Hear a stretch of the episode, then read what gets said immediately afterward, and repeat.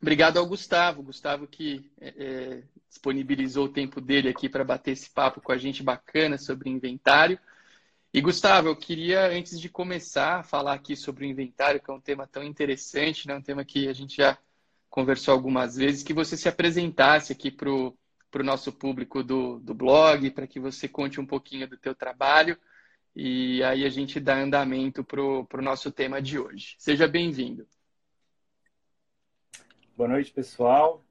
É, eu sou juiz de direito aqui no estado do Rio de Janeiro, sou titular da primeira vara da comarca de Armação dos Búzios. Búzios, que é essa cidade que vocês provavelmente já ouviram falar, uma instância, uma instância turística aqui.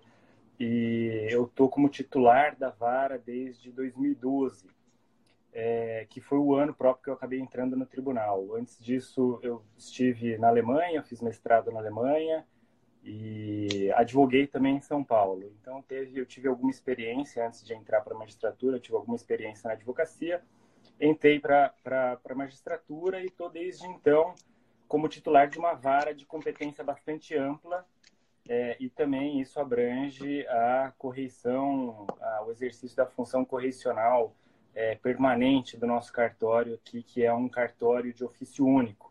Ele é tabelião de notas, protesto e também registrador de imóveis, enfim, de tudo. Legal, Gustavo, que inclusive já antecipando um projeto para ano que vem, acho que uma qualificação dessa dispensa a gente falar muito mais. O Gustavo é uma pessoa que eu tive o prazer de conhecer aí ao longo do último ano, a gente tem bastante contato. Uma, uma, antes de ser um, um profissional exemplar, aí uma pessoa muito educada, muito bacana, sempre muito gentil, e escreveu uh, um artigo que vai ser no ano, no ano que vem, no mês de março. Anotem aí nas suas agendas, nós iremos lançar é, o quarto volume do Direito Notarial e Registral em Artigos. E contamos com um artigo muito legal escrito pelo Gustavo sobre a registrabilidade da posse, um artigo muito interessante, com muita informação histórica relevante Acho que vocês vão gostar bastante. E o Gustavo, pessoal, a ideia até dessa live surgiu mais ou menos em torno de um projeto que ele está é, é, dando início aí nas últimas semanas. E, e acho, acho, que é até legal ele falar um pouquinho aqui para quem não conhece esse projeto. Eu fiz questão de dar, de dar ampla divulgação, porque é muito legal. É muito legal você. É, é eu acho que o contato que alguns profissionais têm com a sociedade é bem legal, juízes, promotores, tabeliães oficiais de registro. É bacana você ter mostrar para a população que você é uma pessoa acessível, né, Gustavo? Porque as pessoas olham para algumas profissões e acho que talvez de todas elas o juiz é a que mais tem esse olhar, parece de uma pessoa inalcançável, né? Por julgar, por decidir coisas da vida das pessoas. Então, é, você ter essa possibilidade de, de mostrar que é um ser humano como outro e que desenvolve o seu trabalho é muito bom. Eu acho bem legal. Pessoal do Cartório no Foco aqui está chegando e acenou para a gente. Pedro e Marília, obrigado pelo carinho, obrigado pelo prestígio. Muito bom ter vocês aqui. E o Gustavo teve uma super iniciativa que foi de externar no perfil dele do, do Instagram, que é esse que a gente está aqui fazendo essa interação hoje. Boa noite para o Rodrigo, tabelião lá em Itapevi, grande profissional, grande pessoa, Sérgio, cara, tem muita gente aqui. Obrigado por estarem conosco. E é muito legal essa iniciativa que o Gustavo teve de gravar vídeos, de produzir materiais, externando onde é que se encontram alguns dos principais, vamos chamar assim, de equívocos que, que são cometidos uh, nesses procedimentos. E eu queria até que você falasse um pouquinho disso, Gustavo, que acho que é, esse teu projeto é tão legal. Eu até te agradeço a oportunidade aí, realmente tem tido uma, uma receptividade muito interessante. E era um projeto que inicialmente ia ficar para o ano que vem, mas é, as pessoas começaram a me cobrar e as coisas começaram a acontecer numa velocidade às vezes mais rápida que a gente imaginava. A ideia realmente é, é trazer é, para as pessoas que acompanham o perfil é, alguns problemas que a gente encontra rotineiramente num volume que é absurdo de, de, de processo. Então, às vezes, as pessoas até acham que sei lá, juiz é uma pessoa inexistente, que não está lá, mas tem uma pessoa fazendo um trabalho de formiguinha ali atrás e realmente se deparando de forma muito recorrente com alguns problemas que às vezes não precisariam estar ali, né? E uh, essa ideia acabou sendo é, desenvolvida com uma visão muito pragmática e uma visão que é, acompanha é, alguns estudos que eu andei fazendo recentemente, até em função da, da, da função correcional que eu tenho do cartório aqui.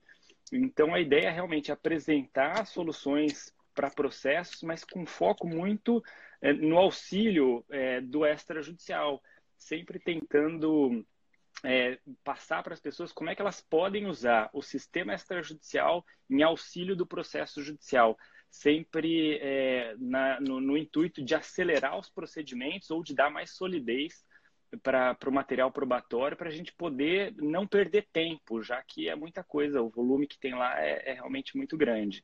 Então, convido todo mundo que estiver aí online assistindo, dá uma passadinha lá no perfil e dá uma olhada. Só aproveitando, Arthur, é, tem bastante gente aqui também da comunidade buziana é, te seguindo. Então, eu queria também aproveitar para você fazer um pequeno, uma pequena apresentação para o pessoal que está aqui no estado do Rio de Janeiro. Tem gente da capital, tem gente de Cabo Frio, de Búzios, e queria saber um pouco mais do seu trabalho também. Ah, pô, legal, legal. Bom, legal, pessoal do Rio de Janeiro, bem-vindos aqui ao, ao, nosso perfil. E eu sou tabelião uh, há 15 anos, tabelião de notas e protestos. Eu fui tabelião em Campos do Jordão por sete anos. Estou em Itaquá há quase oito, são quase 15 anos aí de profissão. É, sou coordenador do blog do DG, que é esse portal é, de propagação do direito notarial e registral, no qual a gente divulga aí cursos, treinamentos, artigos, entrevistas, uma série de materiais.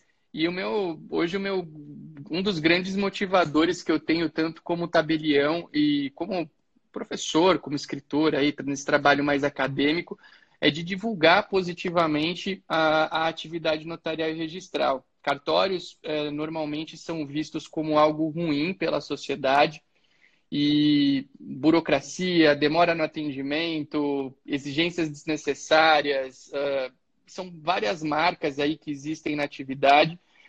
E essas marcas eu digo que estão longe de ser uma verdade. Eu sou um cara muito realista. Eu acho que tabelião e oficial, como qualquer profissional, você vai encontrar problemas. Eu não posso afirmar que 100% dos notários e registradores são maravilhosos. É, seria até irresponsável. Mas hoje tem muita gente boa trabalhando, muita gente interessada em fazer bem à sociedade, em prestar serviços de maneira rápida, de maneira eficaz, de maneira gentil. Né? Gentileza, cordialidade são valores que eu valorizo muito e que eu procuro até propagar na minha equipe e no meu trabalho acadêmico. Quem acompanha sabe disso. As pessoas hoje em dia têm que entender que temos que tratar o outro com respeito, seja lá quem for, e, e eu gosto muito disso. São assuntos que me, me intrigam, me interessam demais.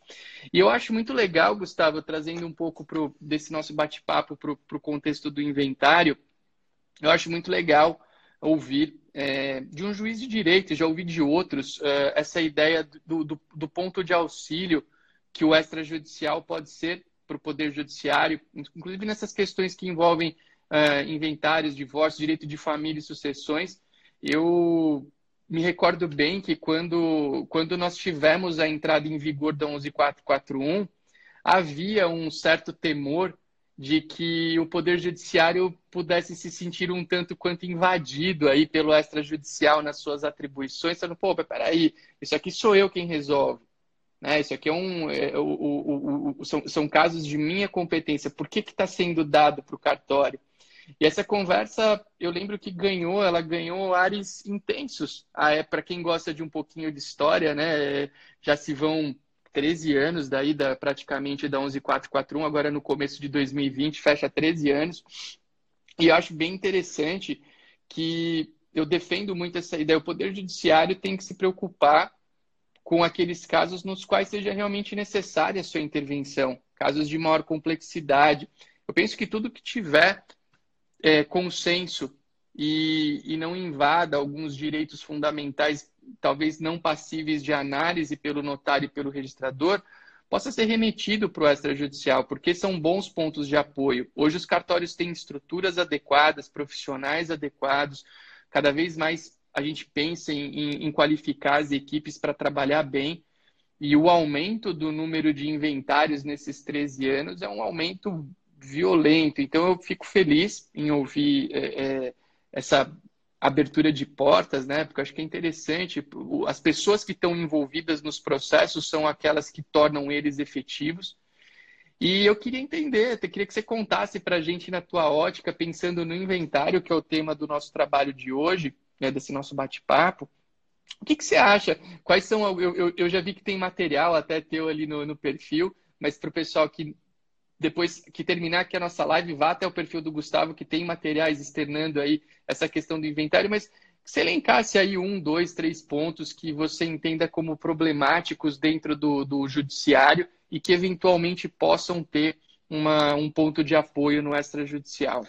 É, eu acho que assim, se eu fosse recomendar para quem está ouvindo a gente aqui, eu recomendaria que fizesse desde logo a totalidade do inventário no extrajudicial e fizesse escritura pública e resolvesse desde logo. O fato é que nem sempre isso é possível e muitas vezes é, acaba sendo necessário recorrer ao judiciário mesmo. E o problema é que a ação de inventário ela é hoje uma das ações de tramitação mais lenta que a gente tem no foro. Para que o pessoal possa ter uma ideia, tem um inventário da minha bisavó que está em andamento, que teve início um ano antes do meu nascimento. Uau. E eu tô com 37 anos hoje para fazer 38 e o inventário está lá, é, tramitando ainda de um lado para o outro. E isso é especialmente problemático numa vara de competência ampla, que é a realidade maior, da maior parte das comarcas de interior, como é a nossa aqui.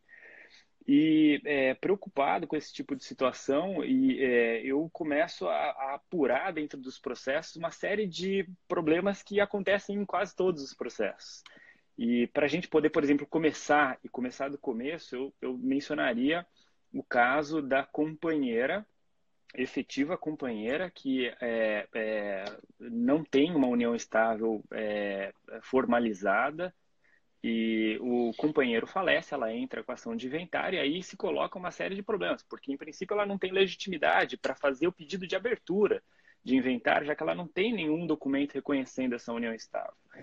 E é, também não vai ter como ser nomeada inventariante. Então, ela vai ter aluguéis para receber, ela vai ter é, móveis e imóveis para cuidar, ela vai ter uma série de coisas para fazer, às vezes de uma união estável já bastante extensa, e a pessoa bate as portas do judiciário e acaba com uma sentença de legitimidade, ou então é, até com uma suspensão ali, até que se resolva o reconhecimento e a dissolução da união estável em autos próprios.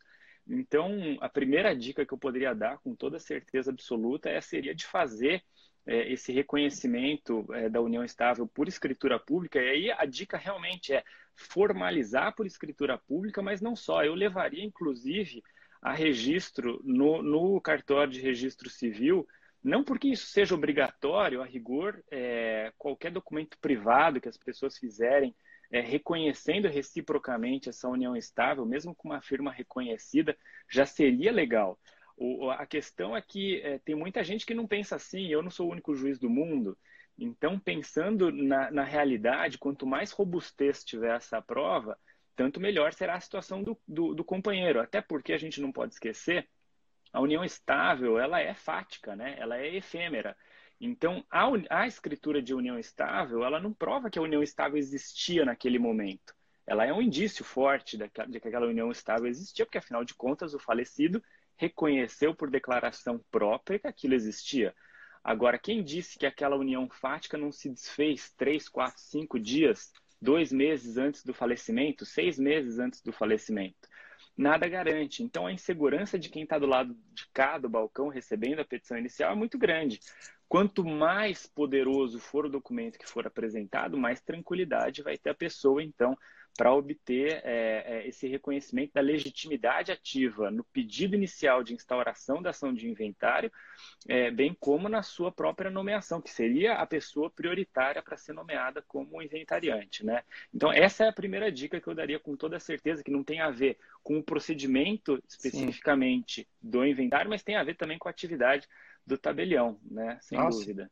Quanto, quanto valor nisso que você falou agora, porque uma coisa é que as pessoas têm que entender muito valioso isso que você disse agora, Gustavo, porque hoje o Brasil é um país que tem a união estável numericamente é, em, em, percentuais análogos ao do casamento. Você tem tantas uniões estáveis quanto casamentos aqui no Brasil. São formas de constituição de família que se equiparam. Só que o casamento, por ter é, é, um, um vínculo formado, aquela cerimônia, toda aquela alteração do Estado Civil, ele é muito fácil de provar. E o companheiro realmente tem uma situação que, se não, se não bem documentada, apesar união estável é fato, mas a, a fica quem recebe a, a prova dessa essa questão da prova da união estável. Então, óbvio, união estável pode ser feita aí por um escrito particular com firma reconhecida, mas quando você fala numa escritura pública uh, e de uma escritura pública também, apesar do provimento 37 do CNJ falar que é facultativo o registro lá no livro E, mas registrada no livro E com a máxima publicidade a, esse, a essa união, fica muito mais fácil. Né? Então, a, a, a escritura, hoje as pessoas elas tendem muito, as pessoas pedem muito, eu posso, como tabelião, posso falar isso. Você fala às vezes que uma escritura de união estável tem um custo X para a pessoa, esse custo X varia de estado para estado do Brasil, porque as tabelas são estaduais. A pessoa fala, pô, mas eu vou pagar tudo isso para fazer uma união estável? Você está louco, eu não vou fazer nada eu não vou fazer nada. Hoje aqui em São Paulo, por exemplo, uma união estável custa em torno de 420 reais. É caro, eu reconheço. Tem pessoas que talvez não, não tenham condições de se alimentar para pagar isso aí. Mas se a pessoa tem condição, é um documento muito interessante, por quê? Porque a, a forma pública, ela dá uma tranquilidade que nenhum outro, uh, nenhuma outra forma dá. Essa discussão, a gente está falando aqui de sucessões, me veio um outro ato notarial que também as pessoas às vezes têm um, um certo receio, mas que quando a gente fala em forma pública é imbatível a segurança que ele dá, que é o testamento. Né? Testamento particular, para quem gosta de ler jurisprudência de, de, direito de família e sucessões, eu adoro. Eu, eu recebo até um boletinzinho do IBDFAN todo dia com, com decisões. Esse, esse boletim do IBDFAN, dia sim, dia não, chega lá algum perfil de decisão considerando inválido um testamento particular por falta de cumprimento de requisitos, por, por, por inobservância de determinadas questões, e por outro lado, quando o testamento é público, sempre se fala, olha, isso aqui passou pelo crivo de um tabelião, o tabelião sabe o que está fazendo, porque testamento é aquilo, por, ser, por não ser habitual no Brasil, a primeira coisa que o herdeiro prejudicado fala é o que ah, o cara estava louco, ele não sabia o que ele estava fazendo ele foi coagido, é, o sobrinho o sobrinho brigou ele. Então, é interessante trazer essa, essa questão da valorização da forma pública, porque pode ter um certo custo, como alguns bons serviços que a gente tem na nossa vida têm custo. É? Você quer, por exemplo, você quer usar um fone desse aqui que a gente está usando, tem um custo, mas ele te permite ter uma liberdade numa transmissão que nenhum outro fone te dá. Tem um preço isso? Tem. Você consegue pagar e tem condição? Ótimo. Ah, eu estou tomando a minha água aqui, de garrafinha. Tem um custo? Tem. Ah, eu posso pegar da torneira. Tem uma tudo, né? tudo, tudo tem o seu valor. E eu gosto da ideia de dar esse valor devido à forma pública, porque tem um custo, um custo que eu reputo até como adequado na maioria dos casos, mas o, o resultado que você tem com isso é um resultado que eu, eu diria ele é imensurável, porque a tranquilidade que você tem qual, qual é o custo disso, não é? E, tem um segundo ato, Arthur, que eu gostaria também, eu menciono lá, na verdade, no meu perfil tem lá 10 dicas, né, para a gente agilizar ou tentar agilizar essa ação de, de inventário. Mas tem um dos últimos lá, que seria na ordem cronológica, e é um ato é, notarial que a maior parte das pessoas sequer conhece, que é a carta de sentença notarial. E muitas pessoas, é, às vezes, não compreendem exatamente para que, que funciona aquilo. E eu acho que vale a pena um pouco de referência, porque é, tanto eu mencionei essa carta de sentença notarial já no post que eu fiz sobre a uso capião, mas ela é extremamente válida também na, na no processo de inventário. Porque que acontece? Muitas vezes as pessoas, depois de é, é sofrerem por décadas num processo judicial, sofrem mais décadas em exigências do registro de imóveis. E isso acaba acontecendo porque os atos expedidos pelas, pelas serventias judiciais nem sempre estão preparados com o rigor que o registro imobiliário precisa. E é, isso toma maior relevância em um processo complexo como é o processo de inventário e partilha, porque esse processo de inventário e partilha ele tem várias fases. Ele começa com a petição, pedindo a abertura, depois tem as primeiras declarações, depois tem todas as citações dos herdeiros e dos demais é, sucessores, tem as impugnações, tem cálculo do imposto, tem colações, pagamento de dívidas, últimas declarações, e aí finalmente a gente apresenta um esboço de partilha e faz a partilha. A verdade é que esse é, trâmite todo, que às vezes se prolonga por anos, por décadas, constitui uma, uma sequência de, de atos judiciais que levam aquilo que a doutrina chama de uma formação progressiva da coisa julgada. Então, às vezes, a coisa julgada que o registrador precisa para praticar o ato no registro imobiliário, ela está perdida lá no meio do processo, porque foi decidida de forma incidental lá atrás e não vai constar do formal de partilha, porque a pessoa que fez, o servidor público que fez o formal, que vai ser expedido depois lá para o registro imobiliário, não tem, não tem ciência. Então, muitas vezes, é, o, o registrador de imóveis acaba recebendo um ato judicial, um mandado, um formal de partilha, etc., com uma, uma decisão que não atende aos princípios registrais, ou seja, pede que o imóvel que está em nome de C é, seja passado para B, quando na verdade ele está no nome de A. E aí, esse tipo de situação vai ensejar uma série de resistências lá no registro imobiliário que vão ser extremamente desagradáveis, inclusive, Sim. às vezes, com a necessidade de suscitação de dúvida por coisas que poderiam ser evitadas. Então, a dica que eu acho que é muito interessante passar para o pessoal é ficar ligado em quem é especializado no ato, porque o servidor que faz o ofício para expedir para o cartório, ele faz todos os tipos de ofício. Ele faz ofício para a Polícia Federal de manhã, ele faz ofício para o Ministério da Justiça à tarde, ele faz ofício para o cartório à noite. Então, ele, num, num processo de inventário, ele não está atento a todos os elementos que deveriam constar.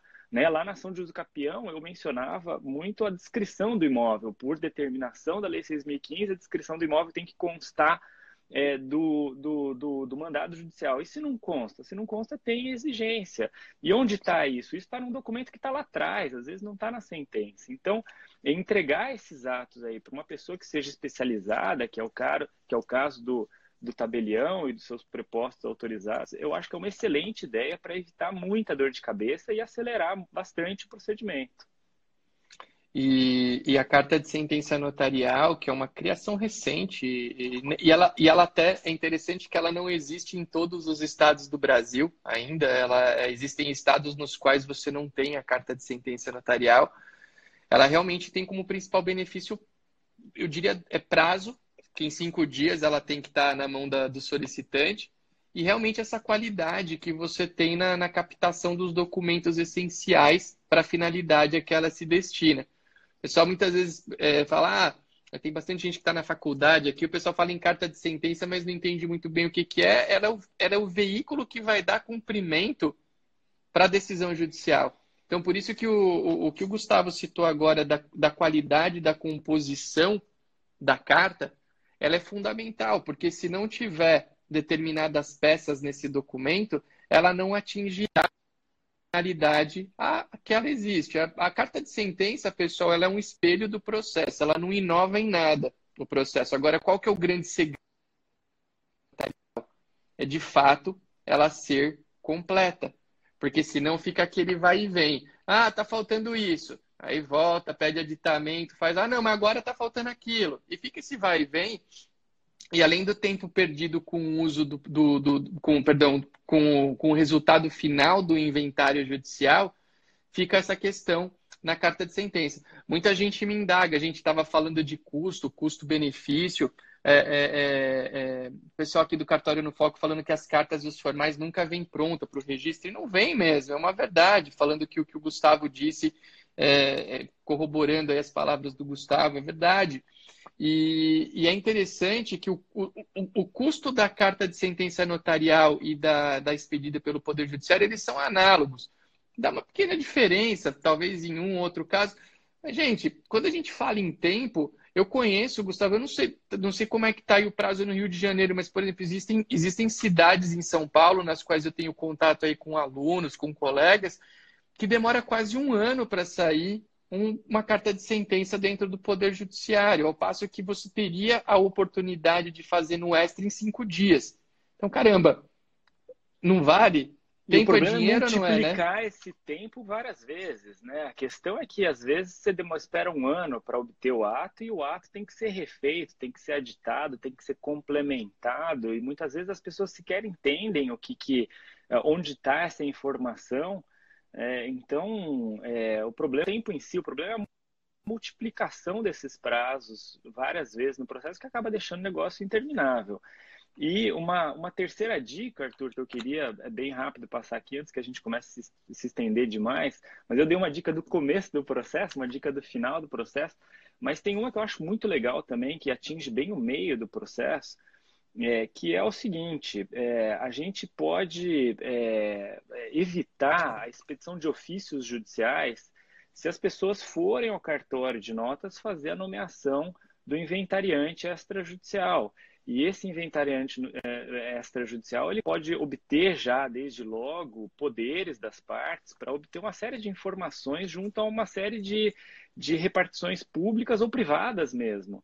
Então, esse é um ponto que atinge desde logo o começo do processo, que às vezes a pessoa que pede o inventário, apresenta, para apresentar as primeiras declarações, ela precisa saber quais eram as contas no banco que tinha o falecido, porque nem isso sabe. Então, é, é uma perda de tempo enorme. Isso aí já demora tranquilo dois anos para acontecer dentro do processo. Pedir, obter o ofício, expedir o ofício, esperar a resposta e a juntada do ofício, tranquilo dois anos vai demorar. Então, é, não é necessário esperar todo esse prazo. E uma, uma outra, um outro ato também muito interessante que pode ser praticado é fazer uma parte do procedimento no extra e uma parte do procedimento no judicial. Então, às vezes, tem alguns bens que não são litigiosos, tem contas, às vezes, que não representam um valor tão substantivo do, do inventário, mas que são, são dinheiro. Vamos supor um espólio que tenha quatro, cinco imóveis aí de um milhão de reais, é óbvio que é muita coisa, né? E aí você pega uma conta corrente que tem 20, 30 mil reais, não é tanto no total. Mas essa conta representa dinheiro, e às vezes é o dinheiro que a pessoa está precisando ali para comprar um medicamento, etc. E aquele valor ali não vai ser objeto de litígio, então as partes podem desde logo fazer é, o, o, o, inventário extrajudicial dessa parte e reservar para o judicial a parte que vai ter litígio, se vai querer ficar com o imóvel, não vai querer, se alguém é sucessor, enfim, se tem outros problemas aí, e, e tirar algumas coisas da frente para desde logo fazer. Então, é, essas duas dicas, a nomeação do inventariante extrajudicial, para obter informações e para também evitar a multa tributária é, decorrente do, da perda do prazo lá de dois meses para abertura do, do inventário e também é, essa parte da, da, sobrepartilha, tanto judicial quanto a sobrepartilha extrajudicial. Enfim, o provimento lá do CNJ fala da sobrepartilha extrajudicial, mas o inverso também é naturalmente possível. É possível fazer o inventário judicial e a sobrepartilha extra depois se surge algum bem, mas o oposto também é verdade. É possível fazer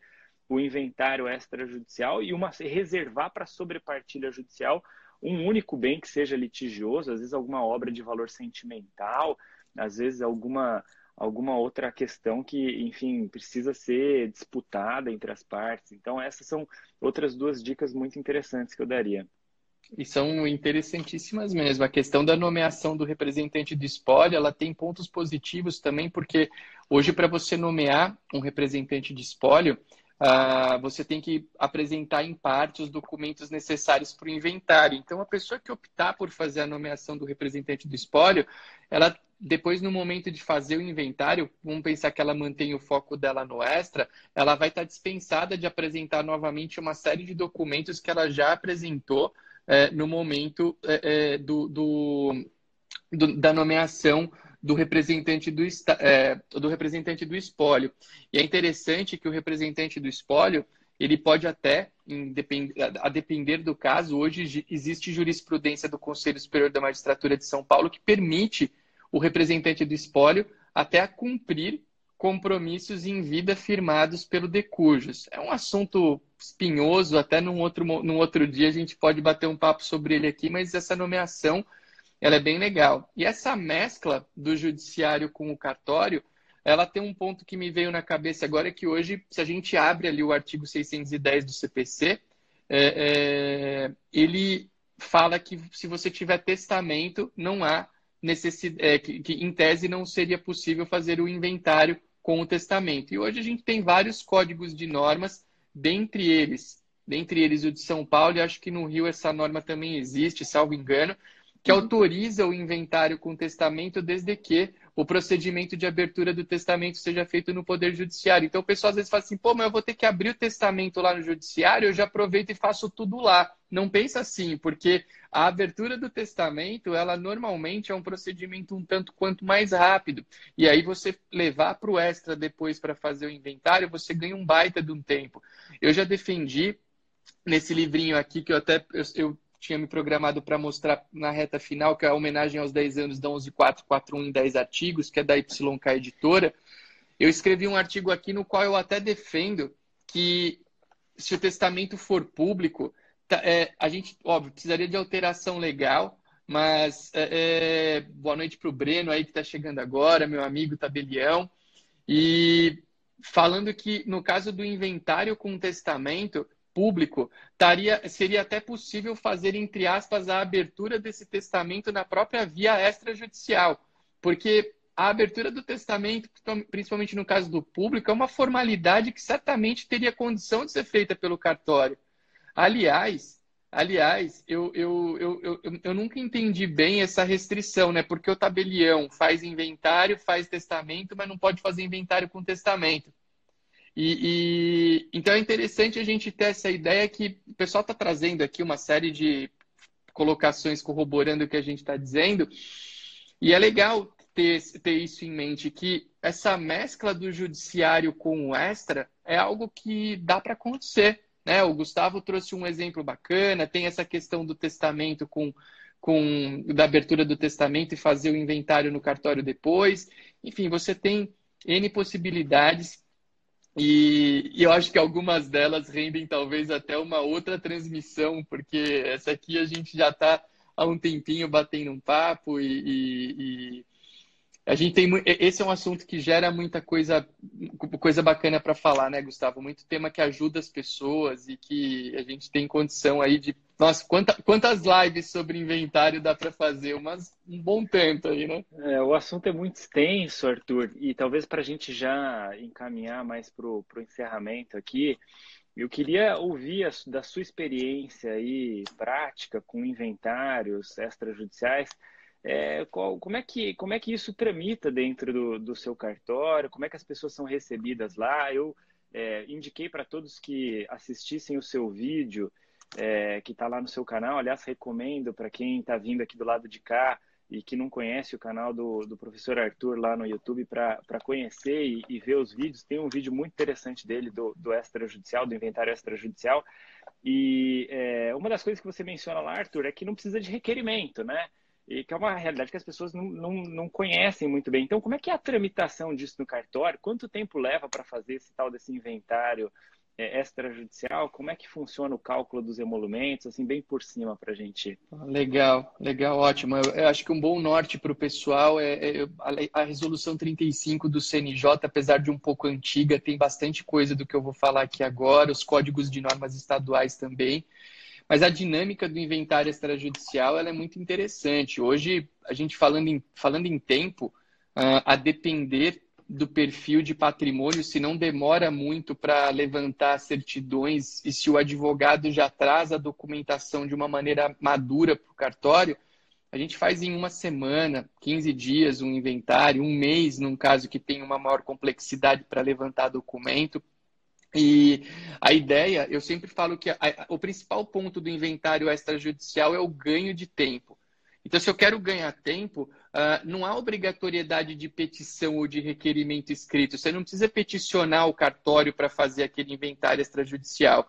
Você pode ter uma reunião, um bate-papo com o escrevente, com o tabelião, com o substituto e apresentar o caso. Está aqui. Óbvio, quando eu falo que não precisa do requerimento, da petição escrita, eu não estou afirmando que é proibido. Mas se você quer ganhar tempo, ao invés de ficar elaborando um documento, reúna tudo que, que é preciso para o inventário e já leva para o cartório. Esse ponto eu gosto demais. Uh, advogados, normalmente, eu já ouvi isso que eu vou falar agora, eles falam, ah, mas o, se eu levo para o extrajudicial, tem cliente que fala que o cartório faz tudo e que vai quer, quer me pagar menos, emolumen, menos honorários, perdão. Eu já ouvi essa afirmação. Eu falo, olha, a participação tua no inventário, quem vai dar é você. Por quê? Eu tenho, tem casos que o advogado leva a documentação lá no cartório e fala, ó, faz e me liga quando estiver pronto para assinar. Isso existe. Esse perfil de, de profissional me parece que não pode querer também ter uma grande valorização depois, porque ele não ajudou em nada. Agora, existem advogados que, de maneira muito intensa e colaborativa, levam a documentação para o cartório, participam de discussões na elaboração da minuta, afinal de contas, minuta de cartório não é lei obrigatória, a minuta é uma sugestão de texto que pode ser alterada para melhor atender à vontade das partes. A pessoa faz questão de estar ali presente no, no, é, no, no, contato com os clientes, com as partes do inventário. Então, é muito legal o advogado ter consciência que o trabalho dele, na minha ótica, ele é até mais valorizado no extrajudicial, porque ele vai resolver de maneira extremamente rápida. Né? Então, se eu resolvo mais rápido, penso eu, penso que eu serei mais valorizado. A questão do custo da escritura pública, é, é, ela também tem uma, uma mecânica de cobrança que é bem interessante comparada a outras escrituras públicas. As escrituras públicas, de maneira geral, elas são a, a mecânica de cobrança é que cada imóvel que é vendido, por exemplo, numa venda e compra, ele é fato gerador de um ato notarial.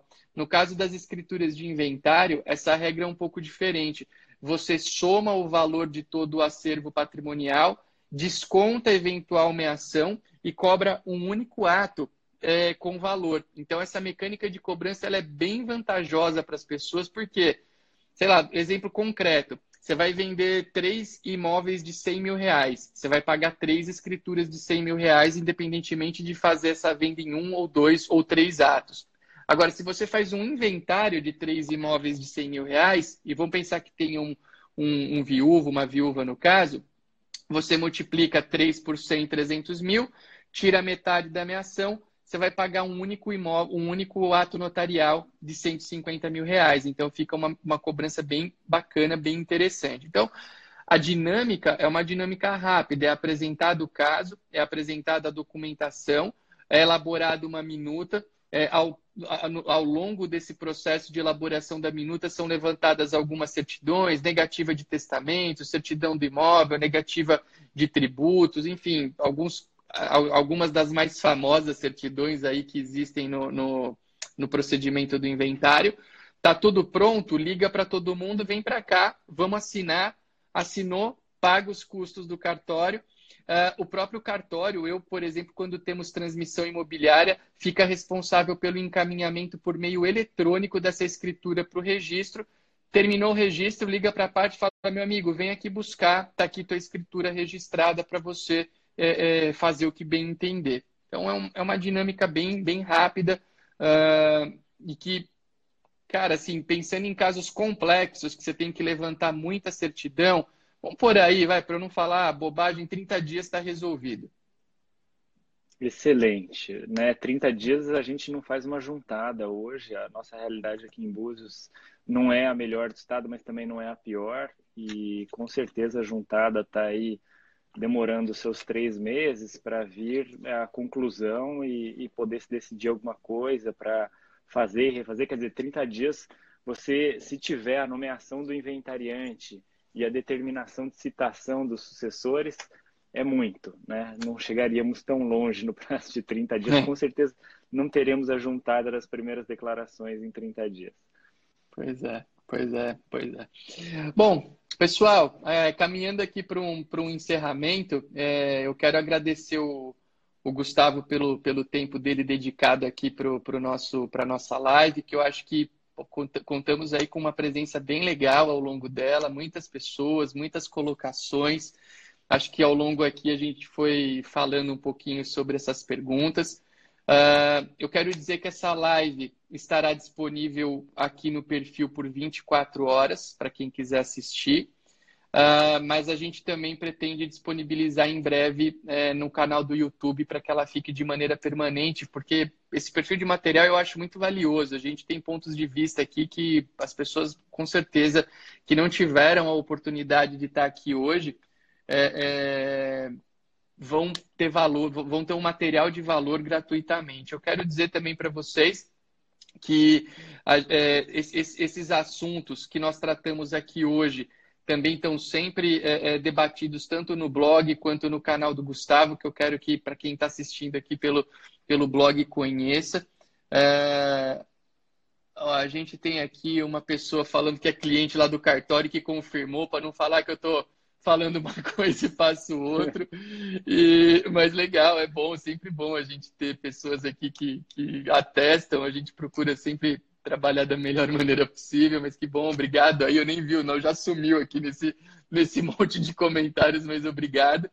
E eu agradeço aí para todos vocês pela presença. Eu vou passar a palavra para o Gustavo também para ele fazer um, um, uma despedida e deixar alguma mensagem que ele queira. Mas é sempre muito bom esses bate-papos aqui que a gente faz no Instagram. É, pretendemos fazer mais. E se o Gustavo tiver de acordo aí, já está convidado para a gente vir falar de outros temas que acho que o pessoal gostou muito, viu, Gustavo? Acho que foi bem, bem vamos, legal. Vamos sim, com certeza. Eu estou às ordens. Enfim, esse primeiro projeto que eu estou desenvolvendo, ele tem a ver com problemas recorrentes e com é, dicas é, objetivas e diretas para resolver esses problemas que é impossível tangenciar o extrajudicial. E estou aproveitando um pouco dessa experiência prática que eu tenho como corregedor permanente aqui para para passar um pouco de informação do extrajudicial, que infelizmente não, não compõe a grade curricular das faculdades, as pessoas acabam não tendo uma, uma, uma, uma consciência maior da utilidade que tem. E, é, mas esse não é só o primeiro projeto que eu estou fazendo lá no, no, no perfil do, do Instagram, outros virão todos que eh, quiserem, sintam-se à vontade para passar por lá, é, fazer perguntas, fazer questionamentos, deixar sugestões. É, de pouquinho em pouquinho a gente vai criando material e vai tentando atender. Enfim, uma das, um dos problemas que eu tenho é que eu não posso é, assessorar as partes, né? Sou pena de não poder julgar depois, mas a atuação acadêmica, assim, em geral, em abstrato, é uma coisa que me agrada demais e podendo ajudar aí o pessoal, eu fico muito muito contente, ter uma experiência aí ampla para poder é, compartilhar com todo mundo. Pô, legal, pode ter certeza que você trouxe muita coisa legal aqui, viu, Gustavo? Tem uma pessoa que está falando aqui que, que oportunidade de escutar um juiz incentivar o extra, pois nas aulas de, de direito, infelizmente, aprendemos somente o judicial tem a ver com o que você falou, facu... o pessoal vai para a faculdade aprender a discutir, né? Não tem, não, não, parece que não há um incentivo ao consenso, à harmonia. Talvez isso seja um reflexo da sociedade que a gente vive atualmente, mas é, certamente a gente vai, vai ter outras oportunidades para debater mais temas aqui. E parabéns pelo teu trabalho, nos mantém aqui sempre atualizados do, então, do, das, forte, das novidades. Muito obrigado pelo, pelo convite, foi realmente um, um prazer enorme e eu queria convidar o pessoal que está do lado de cá, aqui do Rio de Janeiro, para ir conhecer lá o blog do DG, tem muito material legal, você que tem dúvidas aí sobre o extrajudicial, tá aí uma pessoa que passa essas informações de, de maneira bem clara, simples e objetiva. Então conheçam lá. Valeu, gente. Pessoal, obrigado pelo tempo de vocês. Boa noite para todos. Fiquem com Deus e aguardamos vocês aqui em outras oportunidades. Até a próxima. Valeu. Até logo. Um abraço.